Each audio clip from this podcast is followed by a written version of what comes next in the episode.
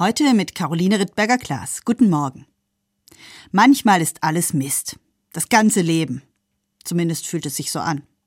Es gibt Momente, da würde ich mich am liebsten ins Bett legen und mir die Bettdecke über die Ohren ziehen.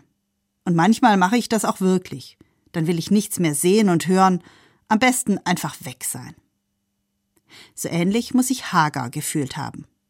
Von ihr erzählt eine Geschichte in der Bibel. Was ihr passiert, ist zugegebenermaßen eine Nummer härter als alles, was ich so erlebe. Hagar lebt als Sklavin in einem fremden Land.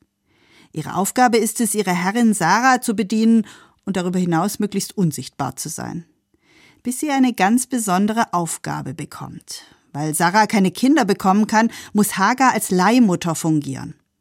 Sie wird schwanger von Sarahs Mann, in ihrem Bauch wächst der erhoffte Stammhalter heran. Und das erste Mal in ihrem Leben bekommt sie ein wenig Aufmerksamkeit. Logisch, dass sie das ausnützt und ihre Herrin spüren lässt, wer jetzt im Mittelpunkt steht.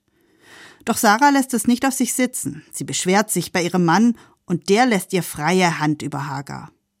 Sarah darf ihrer Magd klar machen, wer hier die Herrin ist und wer die Sklavin, Stammhalter hin oder her. Was das bedeutet, kann Hagar sich ausmalen, und sie will es nicht erleben.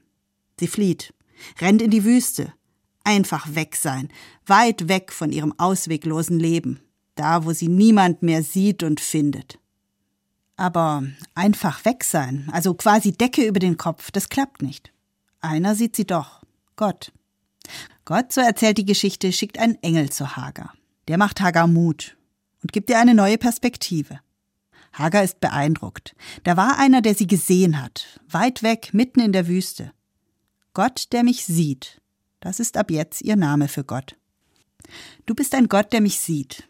Den Ausruf von Hagar haben die christlichen Kirchen als Leitwort, als Jahreslosung für 2023 gewählt. Mich begleitet der Gedanke seitdem, weil ich die Geschichte von Hagar so ungewöhnlich finde und auch tröstlich.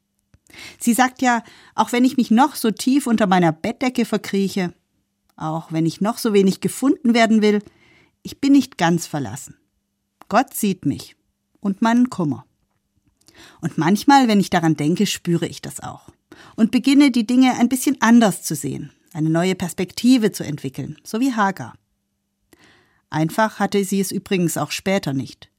Aber sie hat nicht vergessen, was sie damals erlebt hat.